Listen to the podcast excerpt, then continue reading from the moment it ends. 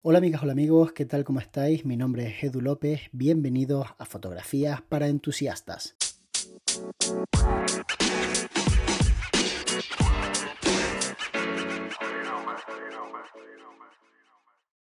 Hola Edu, ¿cómo estás? Aquí Eduardo González. Entiendo que cada uno de nosotros estamos en donde estamos por nuestras acciones y nuestros hábitos. Entonces mi pregunta es, ¿cuáles son esos hábitos que te han llevado a estar en donde estás ahora mismo? Nada, muchas gracias por responder la pregunta y saludos desde México. Muchísimas gracias Edu por tu mensaje. La verdad es que creo que es fundamental tomar buenas decisiones para ir poco a poco avanzando y que las cosas te vayan yendo bien, pero también creo somos la suma de las decisiones que otros tomaron en el pasado por nosotros.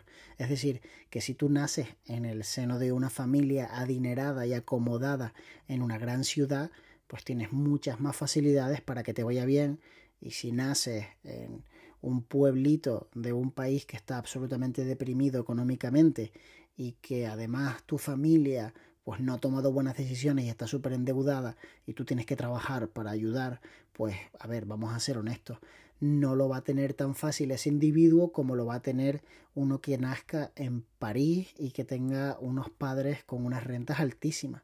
El de París va a poder viajar para formarse, va a poder, bueno, pues todo lo que os imagináis, ¿no? Creo que es una obviedad, pero también cabe recordar a estas personas que a lo mejor no lo tienen tan fácil que, ojo, no se trata de desearlo mucho y ponerle muchas ganas, porque es que realmente a veces es que las cosas no juegan a tu favor y este mundo es así, desgraciadamente es así. Entonces, para quienes tenemos una oportunidad, pues tomar buenas decisiones nos va a permitir tener más probabilidades de éxito. Para los que desgraciadamente no tienen una oportunidad, pues a lo mejor tomar buenas decisiones les van a acercar a tener una oportunidad, pero desde luego no van a estar en la misma circunstancia pues que estoy yo o yo con respecto a alguien que nació en Nueva York, pues tampoco estamos en las mismas circunstancias. Lo que os voy a contar ahora son los hábitos que yo intento llevar a cabo y que me recuerdo a mí mismo de una forma o de otra para intentar pues que me vayan mejor y no son el santo grial del éxito, ni muchísimo menos, pero sí creo que son bastante estándar. Se pueden aplicar a cualquier disciplina, no solamente a la fotográfica. Entonces, empecemos por no pensar que lo sabes todo, sobre todo en los temas en los que llevas mucho tiempo. Si has sido fotógrafo de bodas durante una década, no puedes pensar que lo sabes todo, no puedes pensar que la fotografía de bodas no tiene secretos para ti. Puedes pensar que lo tienes bastante dominado y que te sientes cómodo, pero definitivamente va a haber gente que te pueda aportar, que te dé una visión diferente, que te haga reflexionar. Y eso es importante. Y si tú estás cerrado a que esa gente te aporte, pues no vas a evolucionar y al final te vas a quedar atrás. Y esto no es algo que le haya pasado ni a uno ni a dos, le ha pasado a muchísima gente. Creo que ser humilde te permite evolucionar. Estoy completamente convencido de ello.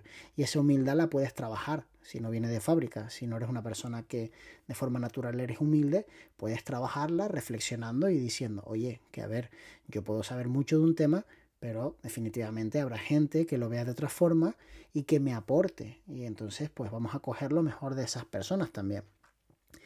Creo que es súper importante trabajar la tolerancia y la frustración. Hay muchas personas que empiezan a utilizar un software no les funciona como pensaban que les iba a funcionar, no saben hacer las cosas, se frustran muchísimo y dicen, ah, ya no lo uso más.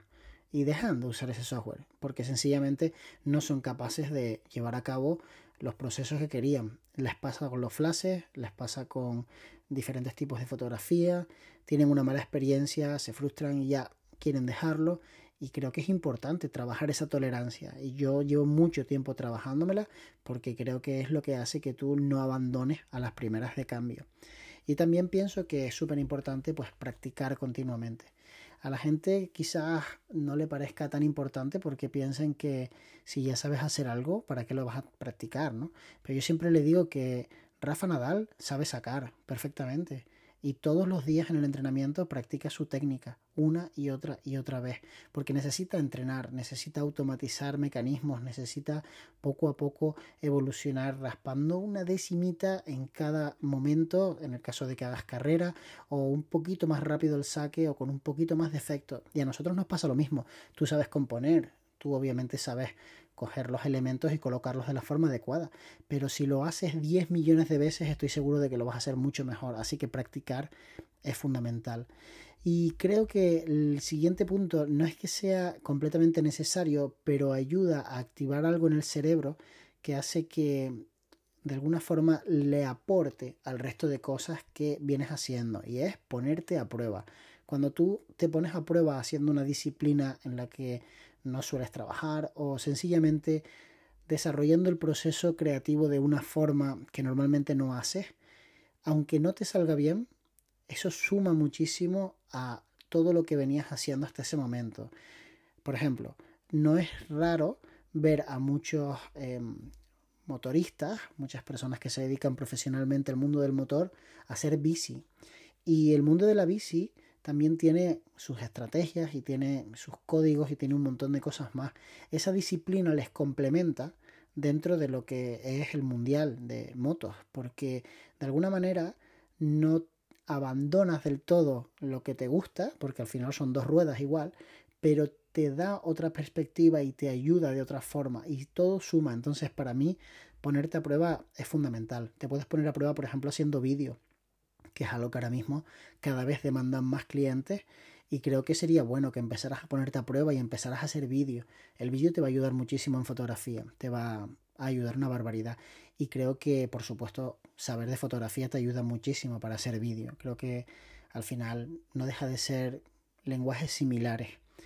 Me parece que es interesante ver el trabajo de otras personas, pero no hablo de fotógrafos en Instagram, hablo de ver cine. El cine pensad que cuesta mucho hacer una película, entonces cuando hablamos de unos presupuestos tan altos, la gente que contrata a ese director de fotografía, la gente que contrata a, esos actores, al colorista, no se la juega, contratan tope gama, o sea, lo mejor de nuestro sector está en el mundo del cine, es donde llegan, digamos, los mejores en su campo, es la champion del mundo de la fotografía, del color, de la iluminación. El cine es eh, algo imposible de igualar con, con, otra cosa en, en, cuanto a especialización. Y creo que ver películas y ahora sobre todo series que están mejorando una barbaridad ayuda mucho a tener una cultura visual, a entender la ciencia del color, a entender cómo el mezclar unos tonos con otros nos dan eh, esos sentimientos, que es algo que en el cine se utiliza muchísimo. Hay un montón de estudios hablando de cómo los directores utilizan una gama cromática para expresar una cosa y otra gama cromática para expresar otra. Por ejemplo, bueno, es que puedo hacer ahora mismo spoiler, si no has visto la película Tenet, pues mejor ahora le das hacia adelante unos 30 segundos, ¿ok? En Tenet el director eh, simula el paso del tiempo hacia adelante con un color y el paso del tiempo hacia detrás con otro color. Y si eres un poco avispado te das cuenta, pero si no, cuando te lo dicen te explota la mente, porque no es que lo haga tan descarado, es sencillamente que lo busca de una forma tan sutil y tan bien hecha que realmente es alucinante, utiliza el color como un lenguaje. ¿no? Entonces para mí me parece increíble poder ver el trabajo de otras personas a través del cine, las series, las revistas, las webs, los blogs y por supuesto en última instancia pues Instagram, ¿no? que no deja de ser una red social también súper super guay en donde hay un montón de gente con mucho talento.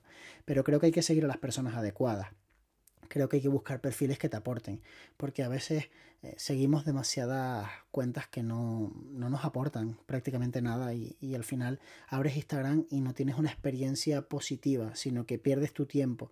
Entonces necesitamos seguir a personas que realmente tengan perfiles adecuados para hacernos evolucionar y relacionarnos con fotógrafos y fotógrafas de una forma saludable no quedar con personas para criticar a un tercero, que es algo muy habitual, o para sencillamente eh, medirnos las pichas, sino para intentar aportarnos el uno al otro e intentar evolucionar juntos. Y creo que eso no es tan fácil, porque mucha gente lo único que quiere cuando se junta a ti es sacarte información y prácticamente no quiere aportar nada. Entonces, importante es juntarte con las personas adecuadas y detectar que además no es tan difícil, a esos fotógrafos y fotógrafas tóxicos y tóxicas que realmente pues no nos aportan absolutamente nada, ¿no?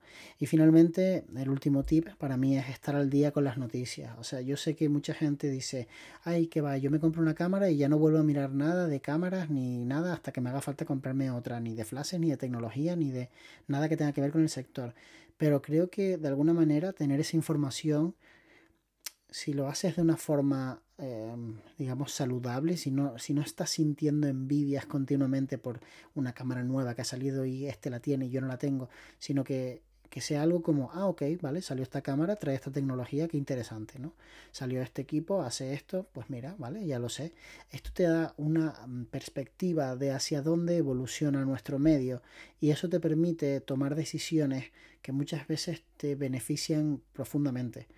Y no quiero daros demasiados datos porque creo que son conversaciones privadas en donde he estado hablando con compañeros que se dedican a bueno, pues a un tipo de fotografía, decirme veo claramente cómo el final de este tipo de fotografía se acerca hasta el punto de que ya estoy cambiando mi modelo de negocio porque me doy cuenta de que de aquí a tres años este negocio ya no existe. Si tú no estás al día con la tecnología, no te das cuenta de eso y puedes caer en la espiral autodestructiva de pensar que no, esto no va a acabar nunca, yo voy a seguir ganándome la vida de esta forma y al final es una amenaza real la tecnología, ¿no? los avances, pero también es una oportunidad increíble porque estoy seguro de que yo no podría ofrecer el servicio que ofrezco actualmente de creación de contenido para redes sociales si no existiera la tecnología tan increíble que existe actualmente. Espero que te haya gustado mucho mi respuesta a tu pregunta y a todos los demás, por favor, mandad vuestras preguntas para seguir haciendo un episodio de este podcast cada día. Podéis hacerlo a través del enlace de la descripción de cada uno de los episodios o a través del email podcast Recuerda que será pues obviamente en formato de audio. Nos vemos muy pronto. De hecho, nos vemos mañana.